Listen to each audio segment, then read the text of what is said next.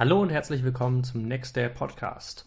Heute sprechen wir mit Gunnar Mielitz, der uns darüber erzählt, wie er seine Firma Mechanism mit mehr als zehn Vollzeitmitarbeitern hochgezogen hat, sowie auch von seinen anderen Unternehmen, die er gegründet oder mitgegründet hat. Ich bin sehr gespannt.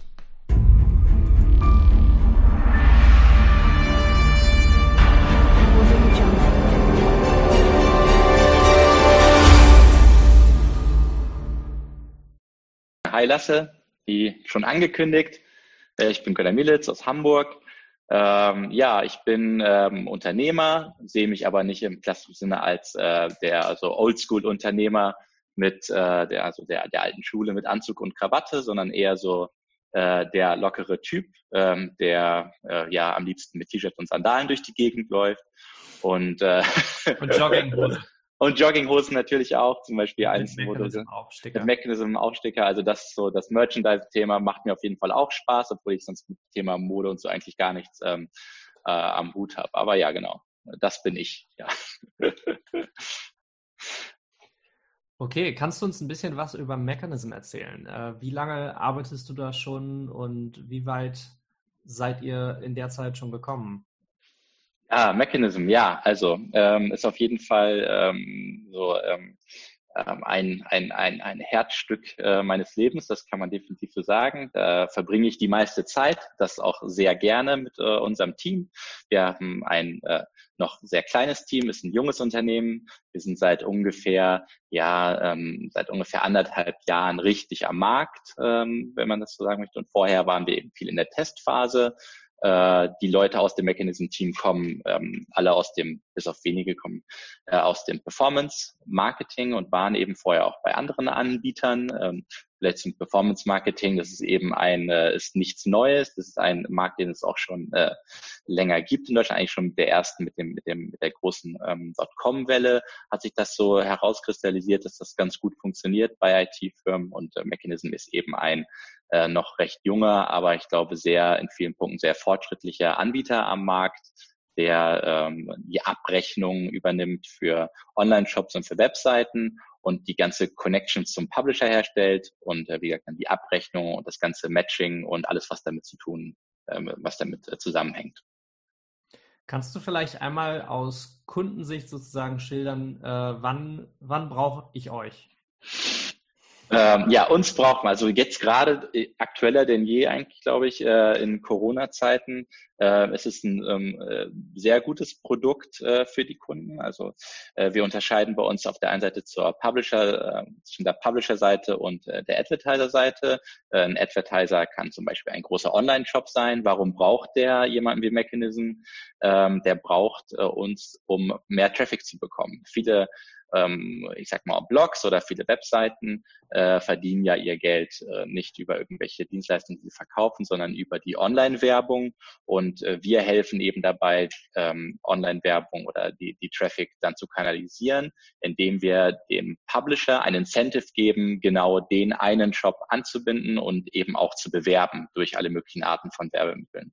Und äh, ja, der Publisher wie zum Beispiel ein Weblog oder eine Couponseite oder wir, da gibt es mehrere Kanäle, äh, die brauchen uns, um eben auch etwas zu verdienen. Die können natürlich zum Beispiel programmatisch ähm, einfach irgendwelche Widgets einbinden mhm. und dann anteilig auf äh, Remarketing-Maßnahmen aus ähm, von der Schnittstelle dafür für ihre CPMs Geld bekommen. Wir äh, sind aber dann der Direktkanal. Ähm, das heißt, es ist etwas mehr Arbeit in der Anbindung und vielleicht muss Content erstellt werden und viel hängt damit zusammen äh, eben viele manuelle Arbeit, die auch noch gemacht werden muss auf Publisher-Seite. Dafür hat man aber den großen Vorteil, dass man einen sehr hohen ECPC hat, also der effektive Klick äh, kann bei uns mehrere Euro bringen. Mhm. Im Verhältnis zu einem CPC aus dem Search-Bereich oder so, der normalerweise weitaus niedriger ist. Okay, das heißt, um es sozusagen zusammenzufassen, ihr sorgt dafür, dass zum Beispiel ein Läufer wie ich einen Blogger bekommt, der ihm hochqualitativen Content schreibt, und wenn ich bei dem auf den Link klicke, dann erhält der Blogger was für seine Arbeit. Richtig, genau. Und das kann man natürlich der, derjenige, der den Blog, der den Content schreibt oder dem, dem, dem die, das, wir nennen das bei uns AdSpace, äh, dem der eben gehört, der äh, weiß natürlich ganz genau, was seine Leserschaft gerne ähm, gerne, gerne lesen möchte und kann da halt viel effektiver irgendwie die Verbindungen herstellen. Wo du das Thema Laufen angesprochen hast, zum Beispiel große Publisher äh, oder große Unternehmen verleiben sich oft auch den Publisher dann irgendwann ein und kaufen die zum Beispiel, weil die sind, mhm. bei, bei äh, du, du bist Läufer, äh, Runtastic zum Beispiel wurde von Adidas gekauft und wenn man so und so viel Kilometer gelaufen ist, dann bekommt man angezeigt, ja, du benutzt den und den Schuh, der ist jetzt aber irgendwann auch mal platt, kauf doch mal den. Und da ist natürlich die Conversion Rate dann viel höher, der ECPC höher. Also Logisch. es gibt sogar das Modell, dass wir dann gar nicht mehr mit im Boot sind und äh, die großen Firmen dann sich teilweise Publisher selber äh, eben aufkaufen. Mhm. Mhm.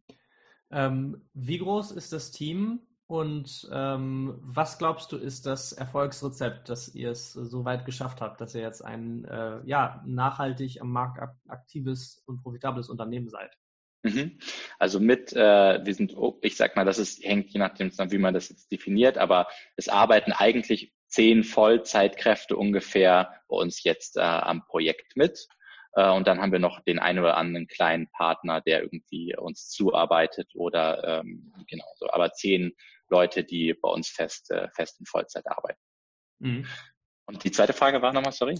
Die, die, zweite Frage war, ähm, wie, wie seid ihr dahin gekommen? Also ich meine, äh, auch ich, ich bin ja auch Gründer und ich finde, es, es ist definitiv nicht einfach, mal eben so ein Unternehmen aufzuziehen, was äh, zehn Leute füttern und ernähren kann, mhm. ähm, was entsprechend den Wert für die ganzen Kunden generiert. Also gerade wenn wir jetzt überlegen, es geht bei euch um Transaktionen, im, häufig im Cent-Bereich, wenn man Glück hat, ist da mal ein Euro oder mehr dabei ähm, die Transaktion geht ja auch nicht voll an euch. Also ihr müsst ja eine genau. unglaubliche Masse an Transaktionen auch bewegen. Genau. Auch mit Sicherheit einen riesigen Impact haben. Wie, genau. Also, wie seid ihr da hingekommen und ähm, oder anders gefragt, so was sind jetzt die, die wichtigsten Lessons learned, die du daraus mitgenommen hast? Genau, also die, das Thema erstmal, wie fängt man an, wie, wie kriegt man das hin, dass man überhaupt die ähm, äh, Leute davon ernähren kann.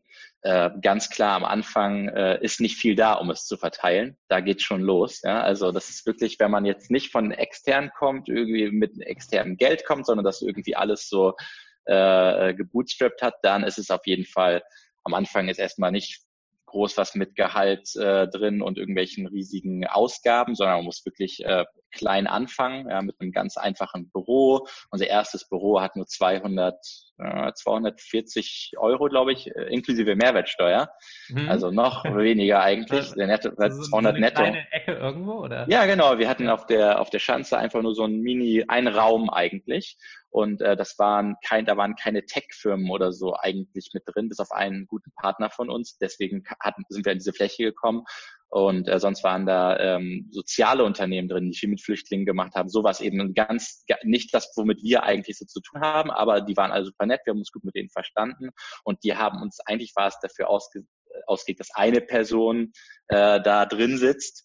Äh, und so war es auch alles mit irgendwie berechnet in den Kosten und dann saßen wir irgendwann zu viert da drin in diesem kleinen Raum und mhm. dann gab es auch irgendwie, äh, da mussten wir ein bisschen die Kaffeekasse aufstocken, weil äh, da haben wir mal Milch mitgebracht und so, aber dann war das okay. Also es war wirklich alles ganz klar darauf ausgelegt, so wie, wirklich oder gar keine Kosten äh, zu verursachen.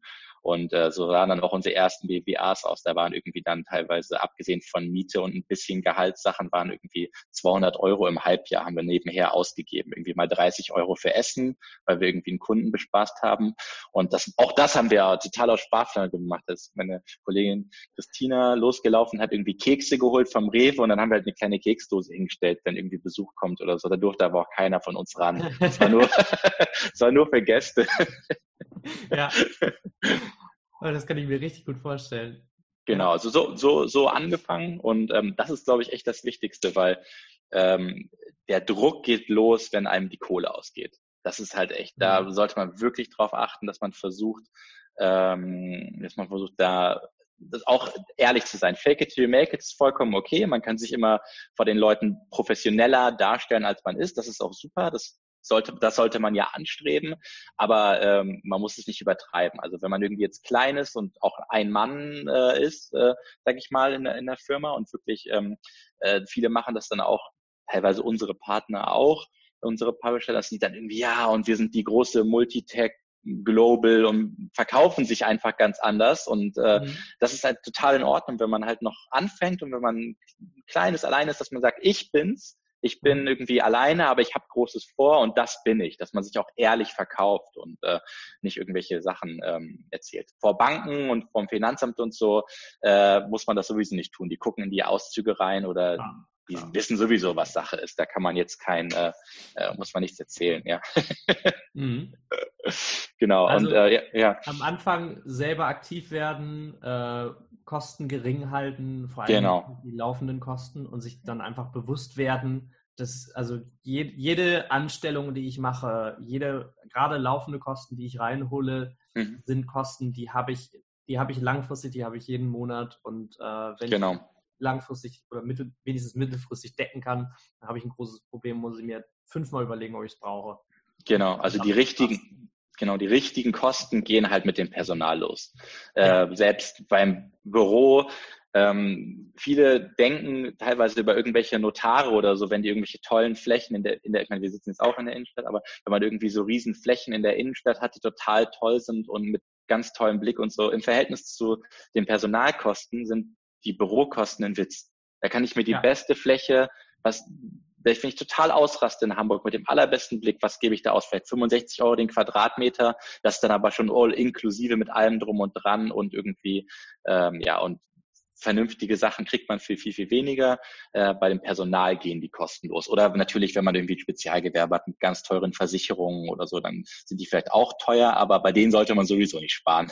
wenn man mhm. das, wenn man das muss, dann äh, sollte man die, ähm, sollte man die in jedem Fall auch haben. Aber ja, das denke ich mal ganz klar. Und äh, sonst äh, was man immer tun kann am Anfang, um die Kosten gering zu halten und eben daraus zu wachsen, äh, dass man natürlich auf der einen Seite sich, dass, dass man versichert ist, sowas wie Krankenversicherung und so ist unglaublich wichtig. Darauf, darum muss man sich von Anfang an kümmern. Aber auch da gibt es Förderungen und auch mit denen kann man eigentlich sprechen. Nur einen ordentlichen Finanzplan haben, vorher wissen, was auf einen zukommt, gerade auch wenn man Leute einstellt, mit den Kosten halt, ähm, ja, äh, da auf jeden Fall vernünftig kalkulieren und sonst auf externe ähm, zurückgreifen. Bei uns zum Beispiel bei einem Projekt, äh, deswegen daher kennen wir uns ja auch zum Beispiel wo, bei dem Thema Kosten. Es wirkt ab und zu äh, recht teuer, einen hohen Stundensatz für einen Profi zu bezahlen. Aber ich weiß noch, als wir uns kennengelernt hatten, die ersten, ähm, äh, die ersten Gespräche, die wir geführt haben und dieses Onboarding, das wir gemeinsam gemacht haben, um erstmal zu ermitteln, was brauche ich in bestimmten Technologien. Wenn man die Leute jetzt nicht in-house hat, dann sind auch mal 1000 oder 2000 Euro nicht viel, wenn man dafür eben irgendwie Insights bekommt, die einen später hinten raus noch äh, viel, viel, viel vielleicht hinten raus viel, viel teurer wären. Dann lieber mhm. vorher mal ein bisschen mehr Geld in die Hand nehmen und äh, genau, das auf jeden Fall auch einplanen. Also auch da wieder Personalkosten sind die schlimmsten und wenn man jemanden extern hat, der einen irgendwie für was Einmaliges ein Problem lösen kann, dann genau. äh, kann das, auch wenn es kurzfristig ein bisschen wehtut, ähm, genau. viel helfen. Mhm. Genau, das de definitiv, ja. Die, es ist ja auch immer alles relativ. Wenn man jetzt sagt, äh, ja. was ist viel, was ist wenig, große Firmen geben äh, sehr, sehr viel Geld aus, bevor das Projekt überhaupt losgeht, äh, für das ganze, für die ganze Planung. Ähm, da kann man auf jeden Fall auch übersparen, indem man halt vorher, vorne raus ähm, äh, seine Hausaufgaben macht. Ne? Ja. Okay, Kosten gering, aber wie erreiche ich trotzdem was? Ja, also definitiv sollte man vorher, wenn man irgendwie in irgendeine äh, nur meine Meinung, mhm. meine ganz persönliche Meinung dazu.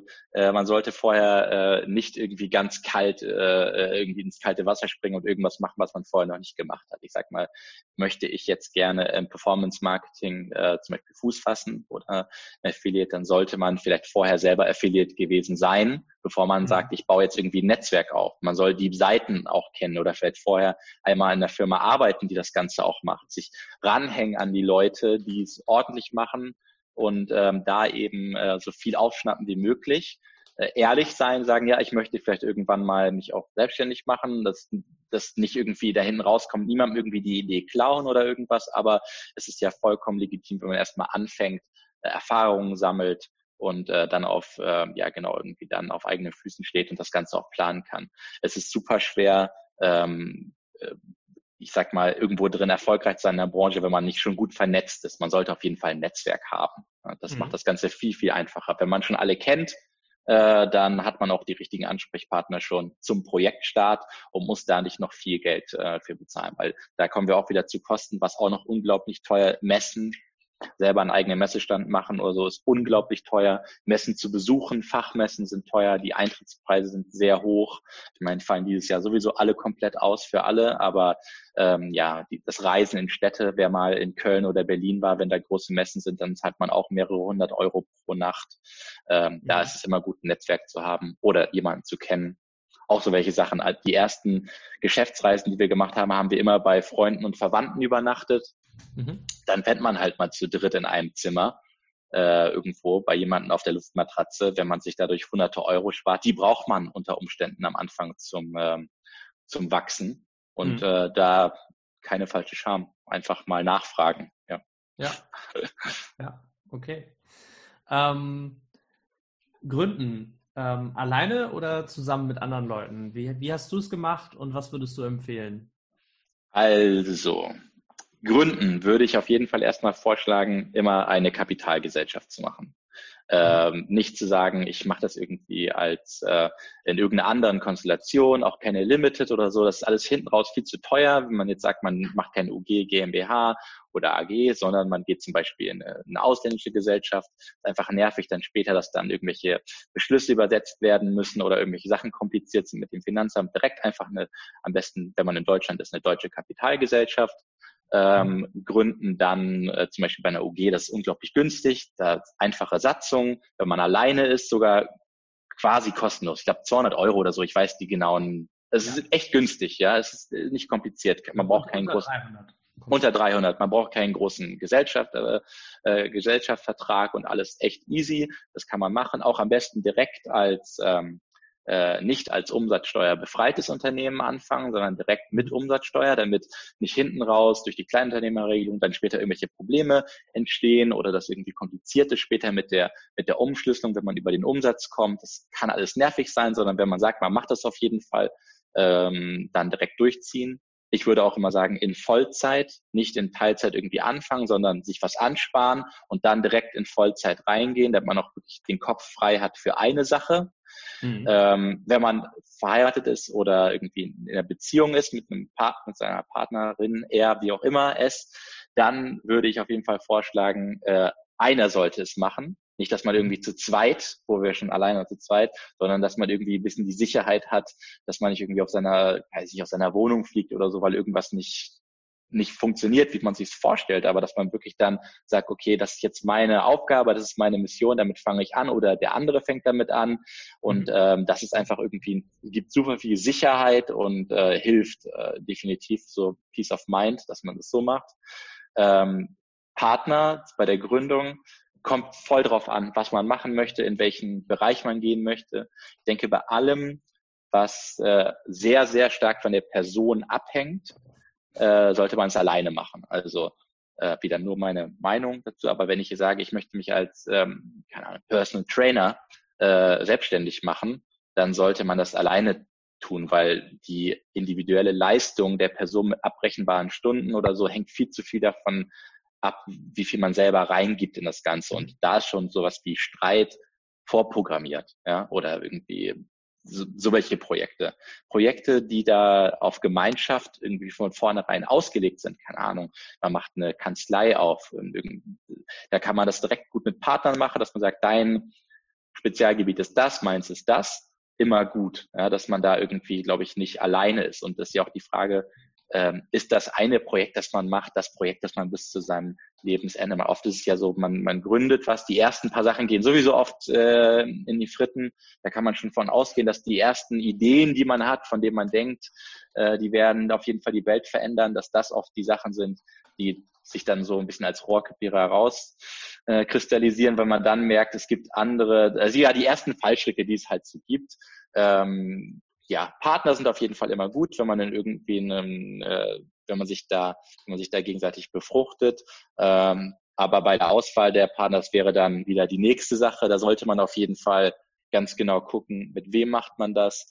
Äh, ähm, vielleicht nicht mit dem besten Freund oder besten Kumpel oder so oder mit der mit der mit der Partnerin, weil äh, das auch wieder so eine Sache ist. Man möchte ja auch mal äh, ja, Freizeit haben und wenn man da ja. irgendwie ja mit der oder mit der Familie, das ist auch sowas, glaube ich, ganz, ganz, ganz schwierig mit der Familie irgendwie Geschäfte zu machen. Äh, es sind immer, da ist immer Konfliktpotenzial, sage ich mal so. Ne? Ja. Mhm. Ja, ich, ich erzähle meinen Gründern immer, äh, Gründen ist, äh, zusammen gründen ist wie eine Ehe. Schlimmer noch. Ja, ja, noch schlimmer. Also ich bin ich, verheiratet, von dem her. ich bin jetzt nicht so. Ich, ich, nicht. Nein, aber äh, das ist, es ist ja schon eine, immer ein Commitment, was man sich gegenseitig gibt und man, man hockt sehr lange und viel aufeinander und das muss man echt abkönnen und gegebenenfalls gibt es dann am Ende auch nochmal Punkte, also Streitpunkte. Ähm, die einen gegebenenfalls auch entzweien können. Ne?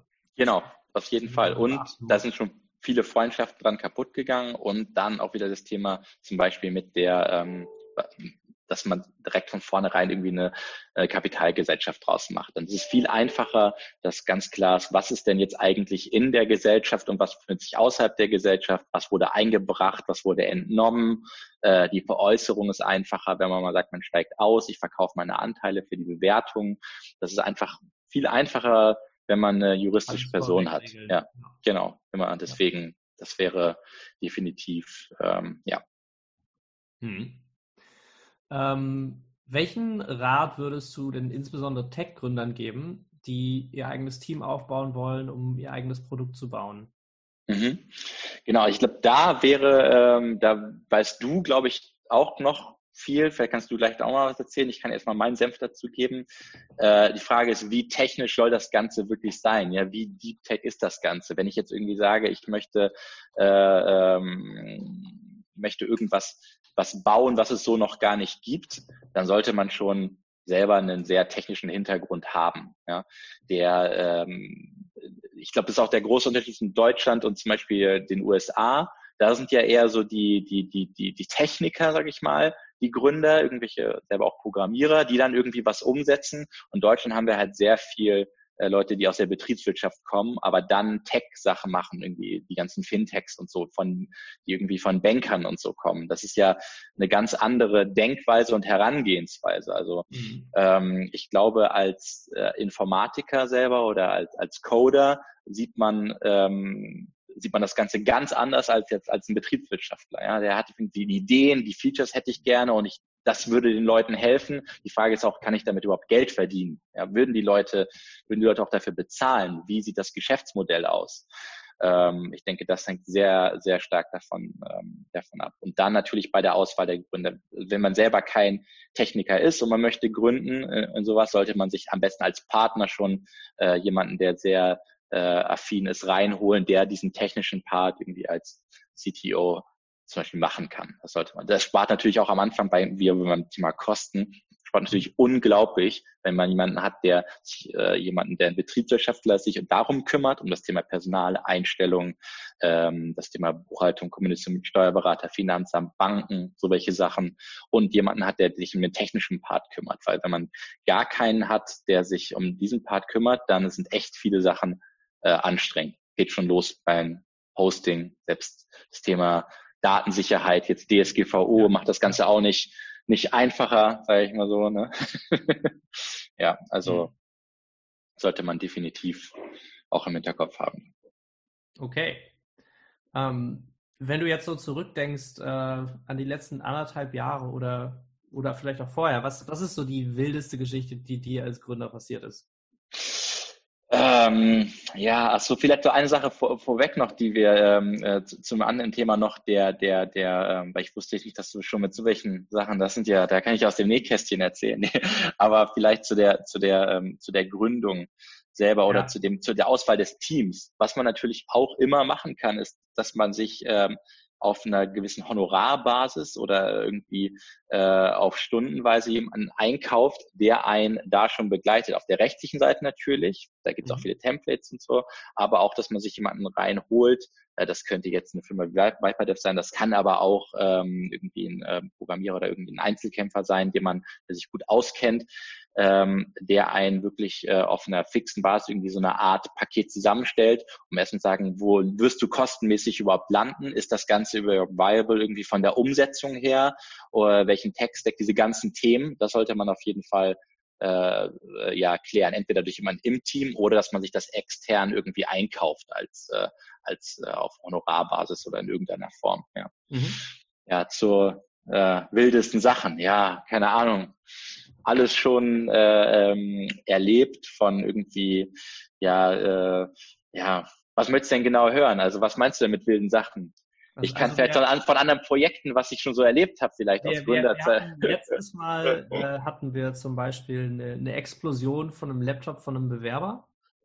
Ähm, okay. Hatten, äh, eigene Geschichte, wir hatten eine Popcornmaschine-Story, nach der auch schon gefragt wurde, die ich jetzt nicht erzähle, um die Neugier noch äh, beizubehalten. ähm, was gibt es denn noch? Also es gibt äh, einige Firmen haben ja so eine so eine nahe Pleite-Situation, wo sie mhm die mit so einem Kunststückchen noch rausgekommen sind. Ähm, genau, also da, da haben wir auf jeden Fall, also äh, zu, zu, zu wilden Sachen, die, ähm, ähm, die so passiert sind. Ich habe zum Beispiel eine Sache, ich hatte früher mal ein Projekt, äh, das war, also war eigentlich geplant als Sache nebenher, neben dem Studium.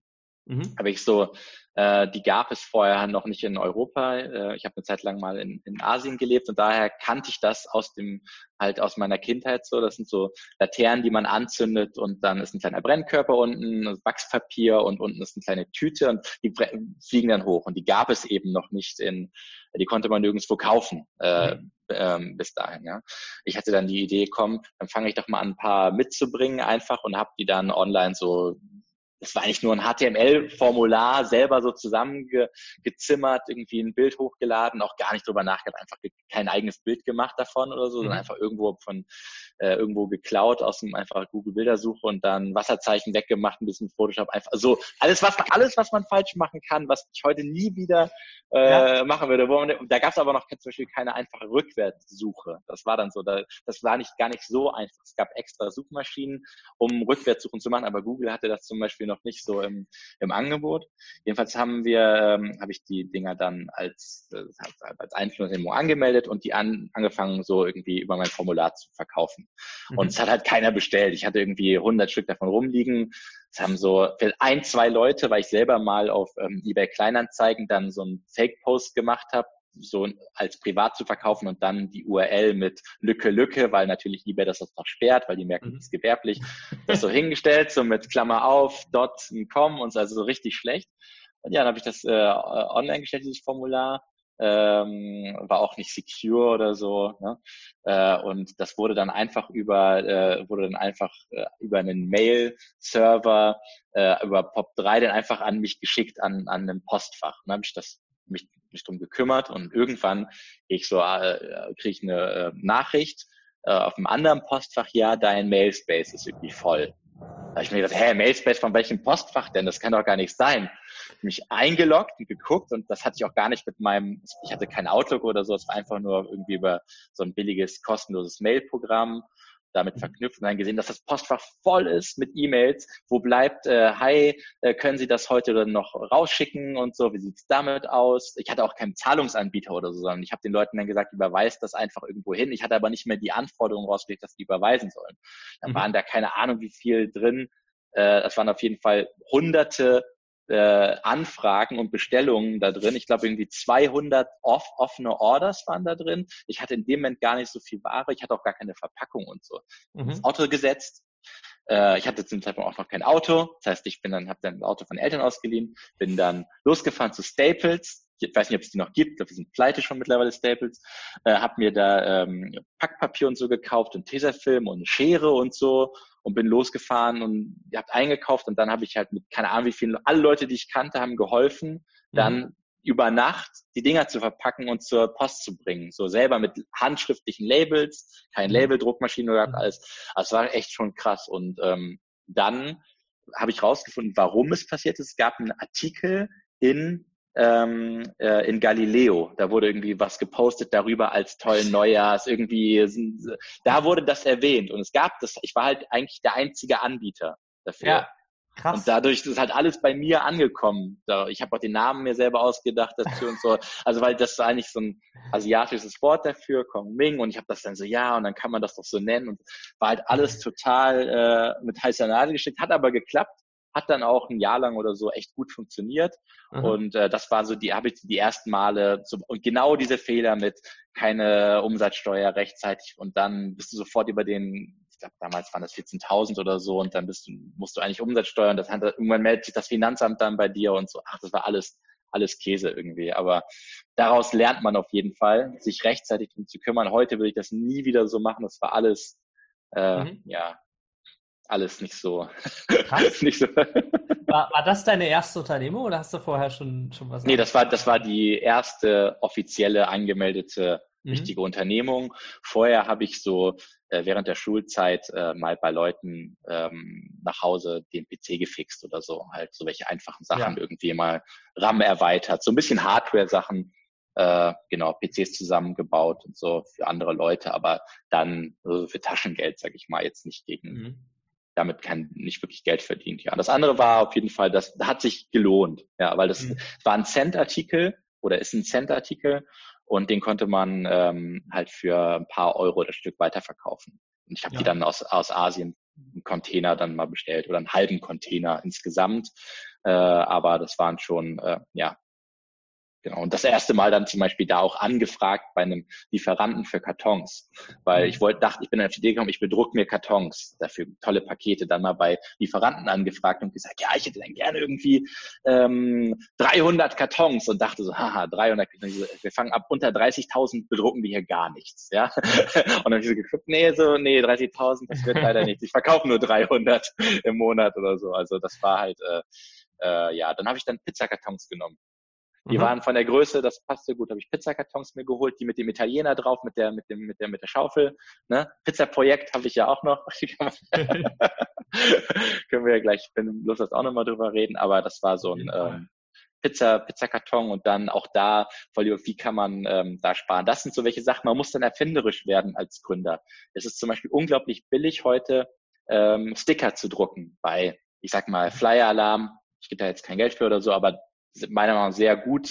Viele, sehr viele der kleineren Firmen, bei denen man ähm, äh, bestellt, machen das als Dropshipping über zum Beispiel Flyer Alarm. Mhm. Also bei viele kleine Agenturen oder auch Druckfirmen, wenn man online irgendwas bestellt, Visitenkarten, die reichen das PDF eigentlich in den Upload bei Flyer Alarm.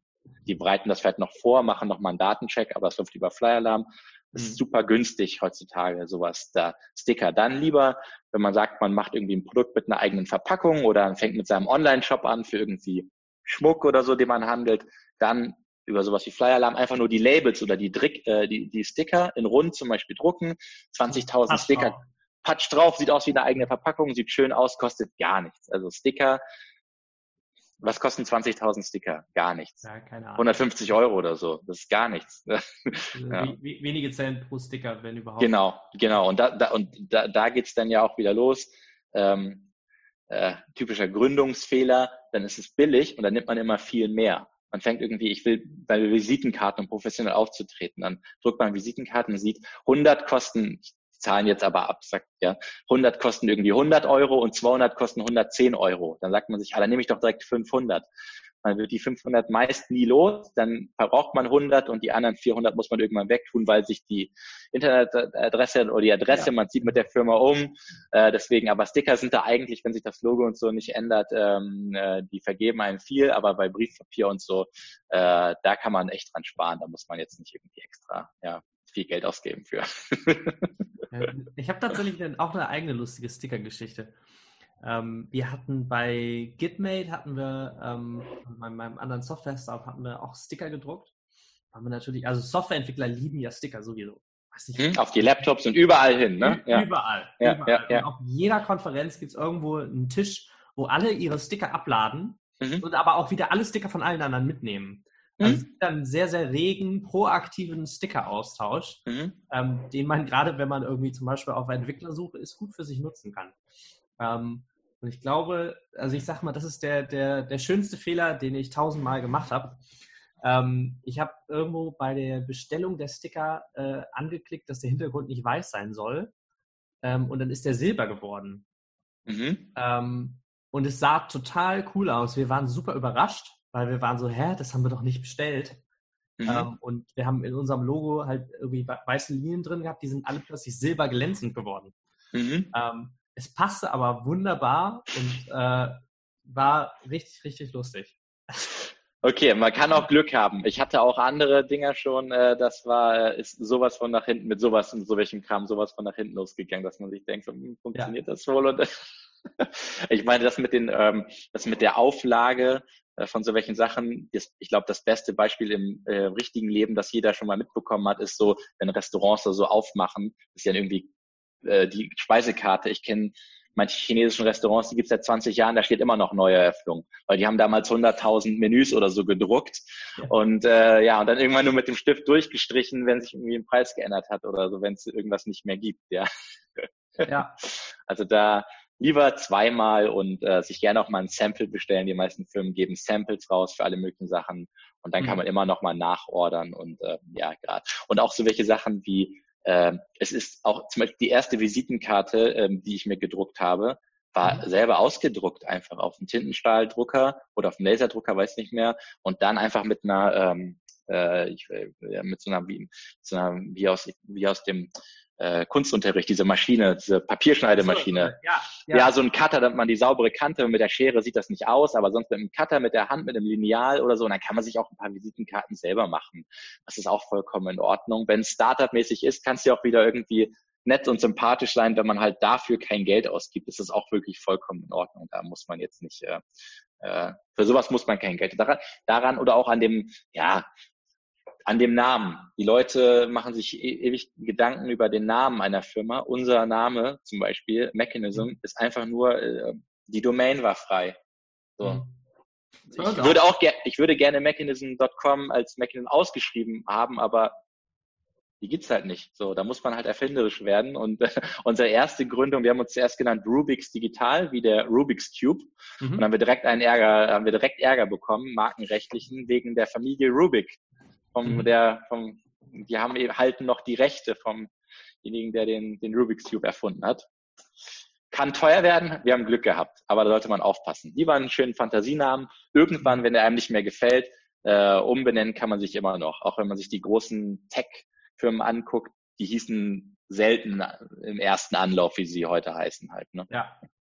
Und am Ende des Tages habe ich auch den Eindruck, dass sich so eine Marke relativ unabhängig vom Namen auch aufbaut.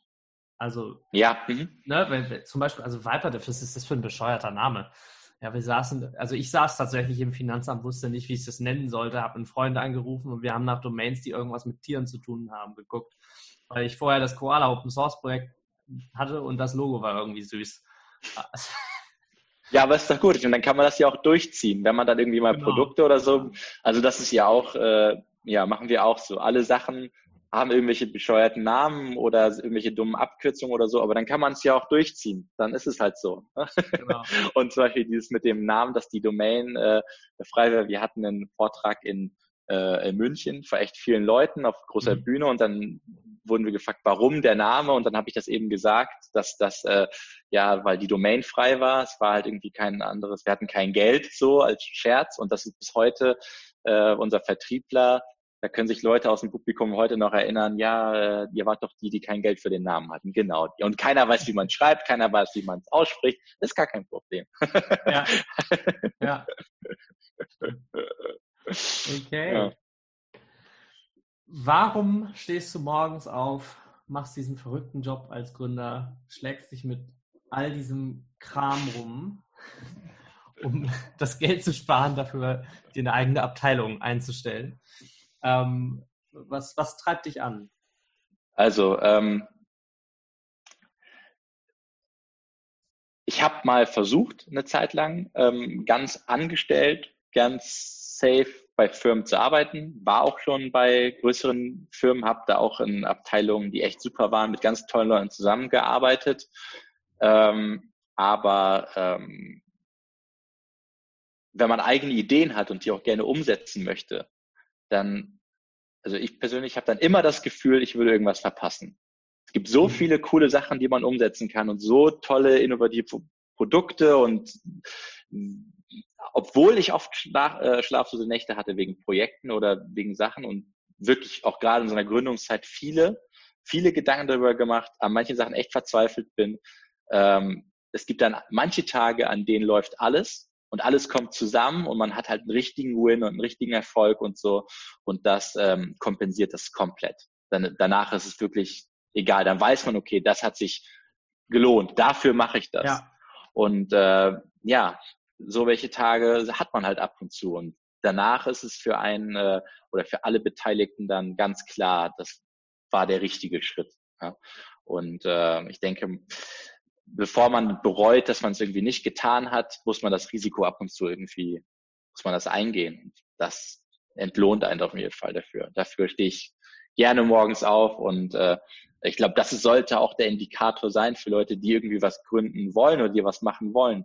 Man muss wirklich das wollen. Man darf nicht denken, oh, ich bin jetzt irgendwie äh, der große Unternehmer oder so, weil der ist man nicht der bin ich auch nicht, sondern man ist halt jemand, der versucht, eine Sache am Markt irgendwie zu platzieren. Und die Wahrscheinlichkeit, ob das äh, klappt, hängt einem oft nicht von einem selber ab. Egal wie viel man reingibt. Man kann alles richtig machen und das kann trotzdem voll failen. Vielleicht war es nicht der richtige Zeitpunkt, vielleicht geht irgendwas schief. Ähm, jetzt gerade mit der äh, mit der mit der äh, Covid-Krise ist halt auch so. Äh, die Leute haben es nicht kommen sehen, auch wenn natürlich immer Leute gesagt haben, sie haben es kommen sehen. Ähm, bis zum letzten Moment waren wir ähm, alle irgendwie überzeugt, äh, das wird alles nicht so schlimm und es werden viele Firmen auch daran pleite gehen. Ich glaube, für Gründer, die irgendwas begonnen haben, was davon betroffen ist, ist jetzt gerade die schlechteste Zeit, aber mhm. auf der anderen Seite, es gibt viele Anreize, ähm, finanzielle Unterstützung zu bekommen für die Gründung. Es gibt viele Programme, es gibt äh, äh, vielleicht nicht immer sofort das große Geld, aber es gibt auf jeden Fall ähm, äh, Startgelder, um Sachen auszuprobieren am Markt. Ähm, und man findet Partner. Äh, ja, dafür, dafür stehe ich gerne morgens auf und äh, in dem Moment, wenn man irgendwo angestellt ist oder wenn man was anderes macht, um morgens nicht aufstehen möchte und zu seinem Job gehen möchte oder keine Lust mehr darauf hat, das zu tun, was man gerade tut, ich glaube, dann ist gerade der richtige Zeitpunkt zu sagen, okay, ich mache jetzt eine, einen Langzeitplan, was Neues anzufangen. Ich mache was, das, was mich auch erfüllt, wo, wo ich voll, ja. drauf habe. Ja. Genau, und äh, ja, und natürlich äh, lernt man so auch Gleichgesinnte kennen. Ja, äh, man kommt auch ein ganz anderes Umfeld von Leuten, weil viele ähm, äh, für viele Freundschaften und so ist das dann auch nicht immer einfach oder für viele Beziehungen. Wenn man sagt, man zieht so ein Projekt durch und man ist dann halt immer schlecht gelaunt, wenn was auch mal nicht so gut funktioniert und so. Das gehört aber irgendwie alles dazu.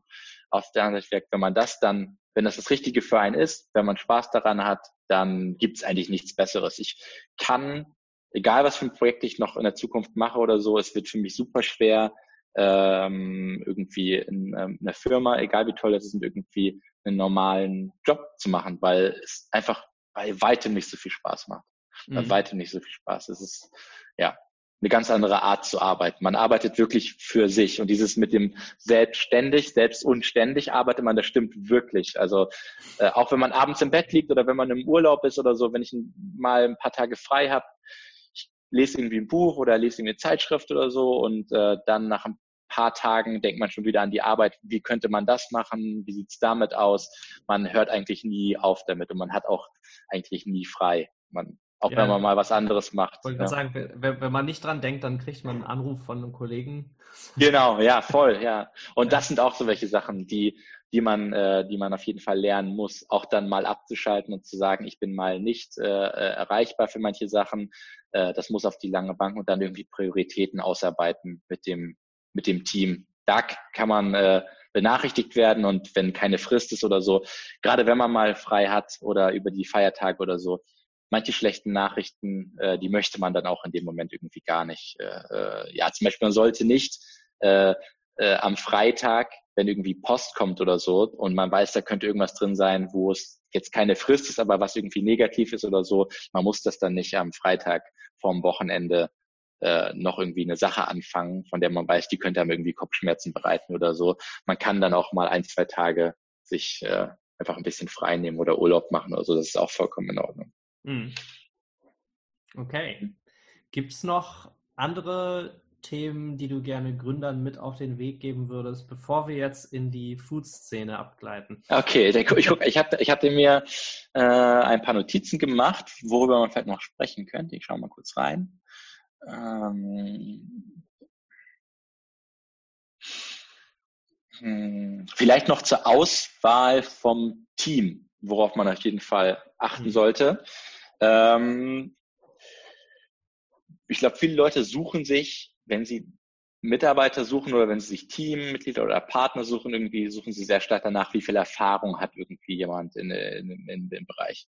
Ich glaube, bis auf jetzt irgendwelche Sachen im, natürlich sollte irgendwie zum Beispiel ein Programmierer mit in der Sprache, in der er dann codet, die auch kennen, ja. ist, glaube ich, das Thema Erfahrung ja, äh, mit am, äh, da, da braucht man das natürlich irgendwie, aber eigentlich das Thema Erfahrung äh, das Unwichtigste glaube, das mhm. Wichtigste ist, dass jemand irgendwie, natürlich auf der anderen Seite, die Leute sollten irgendwie intelligent sein, äh, sollten irgendwie dann Erfahrungen haben, das sind die Sachen, die man sich wünscht, Erfahrung, intelligent, man soll, soll persönlich irgendwie halt äh, passen.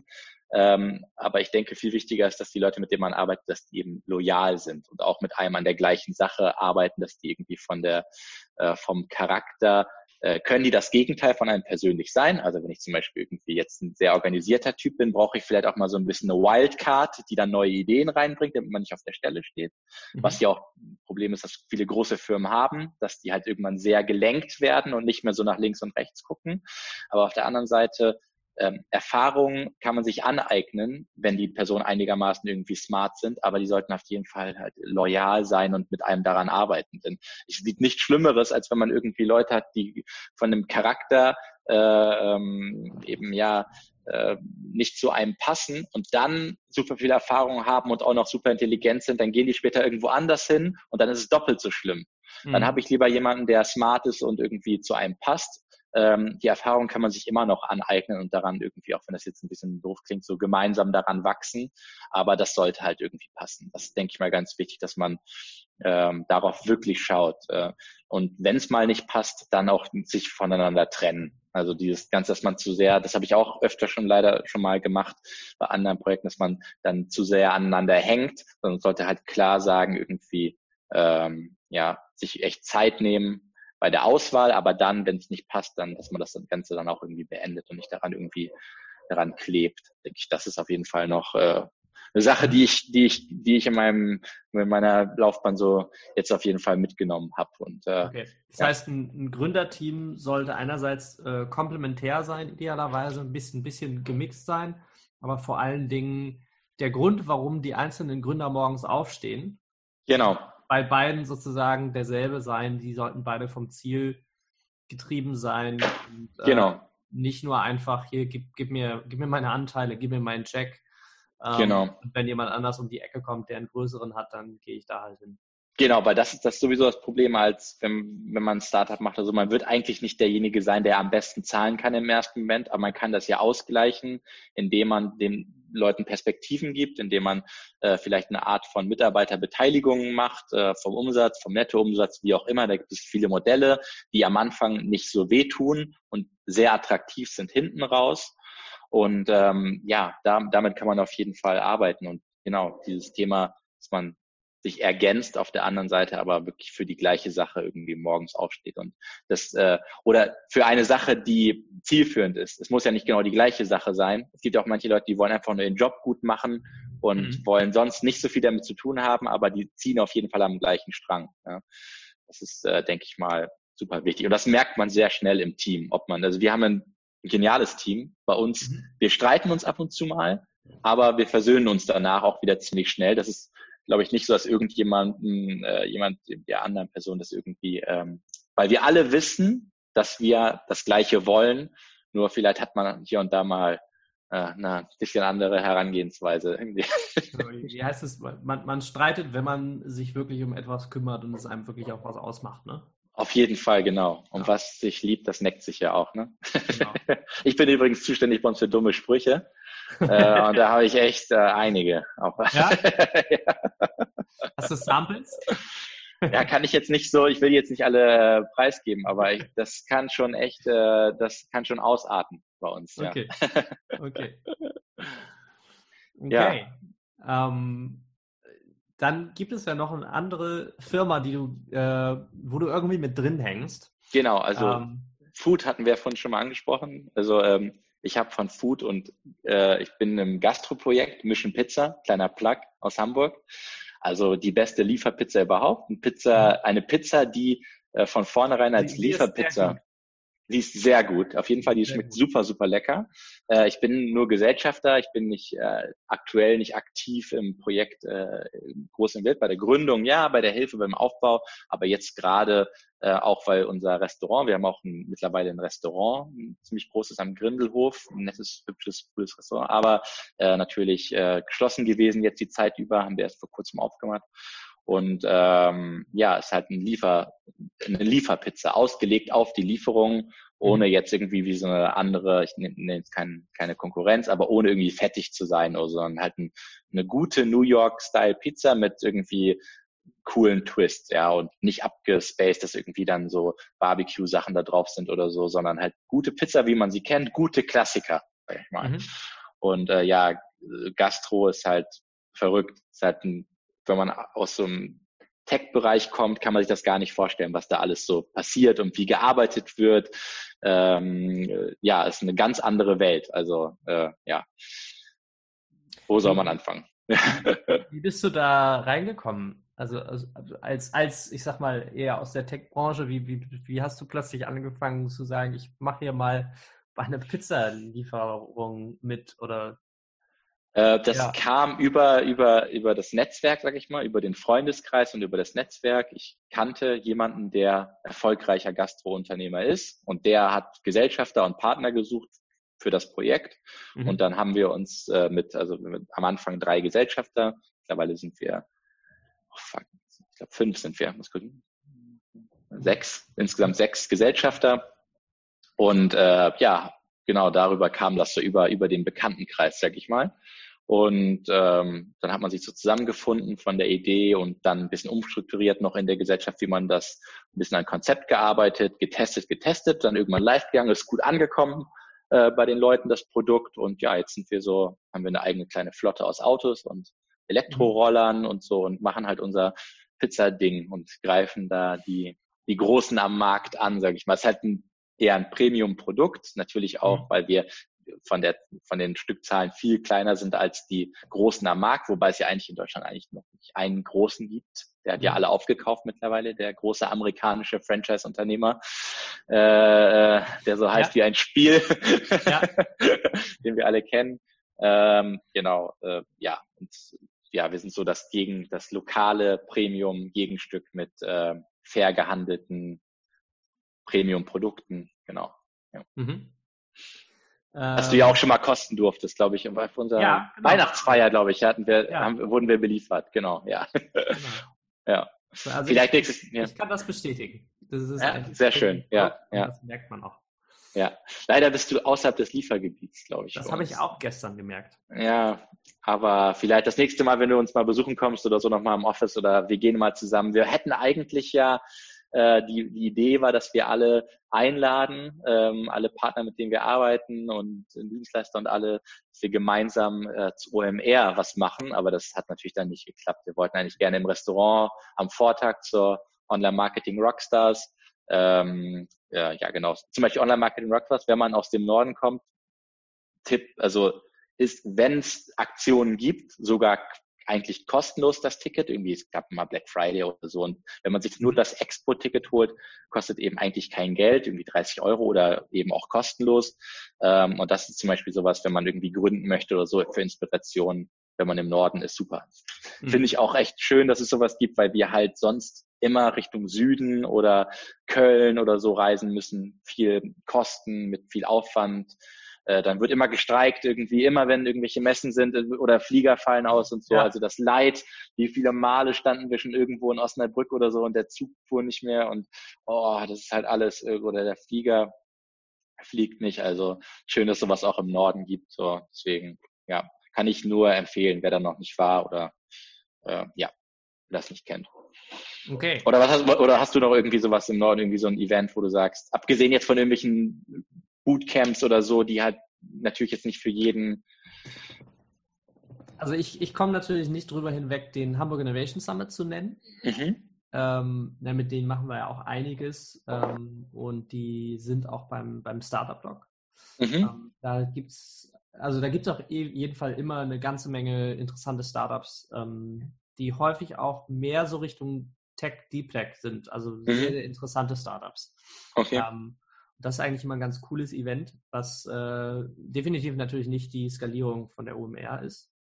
Ähm, ansonsten, ja gut, wir haben natürlich diese ganzen, diese ganzen kleineren, ne? Äh, Reeperbahn, Pitch und so weiter. Habe ich schon mal gehört, war ich noch, habe ich aber ja. schon mal gehört. Ich war mal bei dem ähm, Hamburg ähm, irgendwie so Gaming, wo viele so Gaming-Startups und so sind, mhm. so, auch irgendwas von der Stadt Hamburg mitfinanziert, irgendwie so Gaming Days oder so heißt das, habe ich mir mal angeguckt. Aber das war dann zum Beispiel für uns ähm, nicht, ich will nicht sagen zu klein, aber das sind so diese, die haben, die Leute sind cool, die haben coole Ideen, bauen das dann meist irgendwie auf Unreal Engine oder so auf und hatten echt tolle Produkte.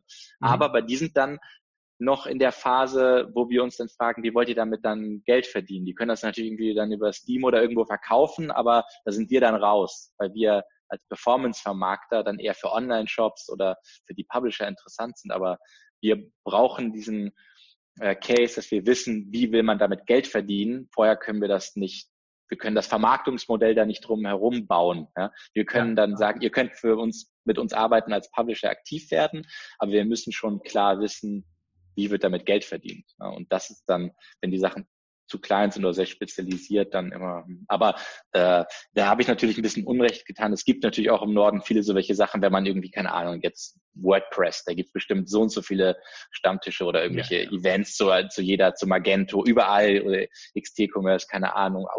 Jeder, jede, jedes Ding hat ja irgendwie dann wieder sein, sein, seine Fachkreise, die gibt es natürlich auch im Norden, aber sonst ist leider eher so ähm, äh, Richtung Nordrhein-Westfalen oder Richtung Süden ist immer sehr viel. Mhm. Mhm. Ähm, dann habe ich noch als Schlussfrage, ähm, jetzt in dieser Situation sind wir alle irgendwie viel zu Hause. Ähm, ich hatte letztes Mal, ähm, habe hab ich mit Ingo Kaiser festgestellt, ähm, dass definitiv für ihn die Pizza das ist, was er sich dann zu, am liebsten zu Hause macht. Ähm, ich backe mir inzwischen auch ab und zu zum Beispiel selber eine eigene Pizza mit, mit eigenem Teig. Was machst mhm. du dir, äh, wenn du zu Hause sitzt, ähm, Hunger hast und äh, ausnahmsweise nicht bei Mission Pizza bestellst? Also Pizza zu Hause machen zum Beispiel kann man echt gut. Mhm. So dafür vielleicht zum Beispiel so was, wie, wie, wie man eine gute Pizza zu Hause macht, kann ich jedem nur empfehlen. Halt ähm, Pizza auf Ober-Unterhitze. Mhm. Volle so viel wie geht. Auch wenn da irgendwo steht, ähm, irgendwie 200 Grad oder so. Ach Quatsch, so viel wie geht. Und wir, wir, manche Pizzerien, die irgendwie so spezialisiert sind, machen teilweise, haben so 800 Grad Öfen und so. Also du willst so viel Hitze haben wie möglich, äh, nicht am Käse sparen. So dieses, diese Aldi-Packung mit dem Standard, äh, wo, wo, wo das drin ist, mit der, mit der Dose, äh, mit dem kleinen Gläschen, mit, äh, mit der roten Tomatensauce und dem Teig weiß nicht, diese, diese, diese, so wie so ein Pizzakit für zu Hause, das man bei Revo und so bekommt, man selber. Das geht vollkommen. Nimmst einfach die Soße, tust ein bisschen Brühe noch in, da rein, umrühren, tipptopp, dann ist es ein bisschen würziger. Das Ding, wie gesagt, mit dem Ofen auf, äh, auf, äh, auf dem Backblech mit Backpapier auf die höchste Hitze und ordentlichen Käse, Mozzarella, ne, mhm. Mozzarella-Käse drauf tun, ge, ge, geriebenen oder halt gezupften, dann da drauf. Ähm, also ordentlichen Käse, ein bisschen Gewürze und so, dann kann man sich auch eine super Pizza zu Hause machen. Wenn man sich natürlich die Mühe macht, noch richtig Teig zu Hause macht, der, auf, der auch dann aufgegoren ist und so, damit man das halt gut äh, auch alles verträgt. Wenn man selber Teig macht, ist ja immer so, das ist auch eine Kunst halt, aber das geht schon, ja. Ich finde, es geht ziemlich einfach. Also ich war sehr überrascht. Ja, ja, ja, genau, aber lang genug liegen lassen halt sonst, ne? Das genau. ist halt auch noch wichtig, ne? Äh, und sonst, äh, ja, äh, ich, ich grill sonst immer. Okay. Immer eigentlich, egal. Immer, wenn, immer wenn es geht, dann muss man am wenigsten sauber machen. Ein Gasgrill, ja. sich einen Gasgrill anschaffen, am besten mit einem gusseisernen äh, äh, Rost, kein beschichtetes, sondern Gusseisen, dann kann man es auch frei brennen, da muss man ihn fast nie richtig sauber machen, der ist immer tipptopp, ja. reinigt sich ja quasi von alleine, wie so eine thermische Selbstreinigung. Ja, das geht eigentlich immer. Ne? War das okay. deine Frage? Was oder willst du ein paar, noch ein paar nee. Tipps für Rezepte oder so? Kann ich dir gerne noch mal rübermailen. Alles gut. Kannst, kannst du mir gerne rüberschicken? Packe ich, packe ich unten an den Podcast dran. Sehr gut. Aber die Speisekarte von Mission kann ich auch noch mal anhängen sonst. auch das. Ein Gutschein vielleicht. Ja. ja. Okay. Gut, ähm, dann vielen Dank dir. Ähm, ich fand das sehr interessant. Ich glaube, da ist einiges, einiges drin für ähm, Gründer, die mit einer neuen Idee an den Markt gehen wollen. Ähm, wir haben über, äh, darüber gesprochen, Kosten gering halten, ähm, selber aktiv werden am Anfang, mhm. ähm, vielleicht auch sich bewusst machen, dass die ersten Ideen sowieso schief gehen, dass man äh, bei WW heißt es, also dass das 90 Prozent aller Startups schlagen fehl, aber das dritte ist das, was funktioniert, ne? Genau, ja, denke ich auch, ja. Die Faustregel. Ne? 90 Prozent sind halt mehr als zwei Drittel, weil die meisten nur ein oder zweimal probieren. Genau, also man sollte es auf jeden Fall nicht, wenn es mal nicht klappt, nicht beim ersten Mal direkt aufgeben, aber auch wo wir, wo wir auch schon gesprochen haben, nicht alles in, äh, also wenn es nicht klappt, dann sollte man sich auch einen klaren Plan vorher machen. Die Planung ist alles. Wenn man weiß, genau. man hat das Budget, dann kann man vielleicht noch mal ein bisschen drüber gehen, aber man sollte jetzt nicht irgendwie sich verschulden oder so. Das ist sowieso, man sollte so welche Sachen wie Startups und so, das sollte nicht in eigener Haftung ähm, finanziert sein. Man kann ein bisschen Family and Friends machen, aber auch ein bisschen, kann auch Probleme geben, am besten aus eigener Tasche. Dann weiß man auch, wofür man das Geld, das man selber schon versteuert verdient hat. Wenn man das für, eine, für ein Projekt ausgibt, dann dreht man wirklich äh, jeden Tag noch zweimal um und weiß auch, wofür man es ausgibt und fängt nicht an, das Geld zum Fenster rauszuwerfen. In dem Moment, da, ich meine, viele Startups gehen auch daran kaputt, dass sie einfach zu viel Geld haben.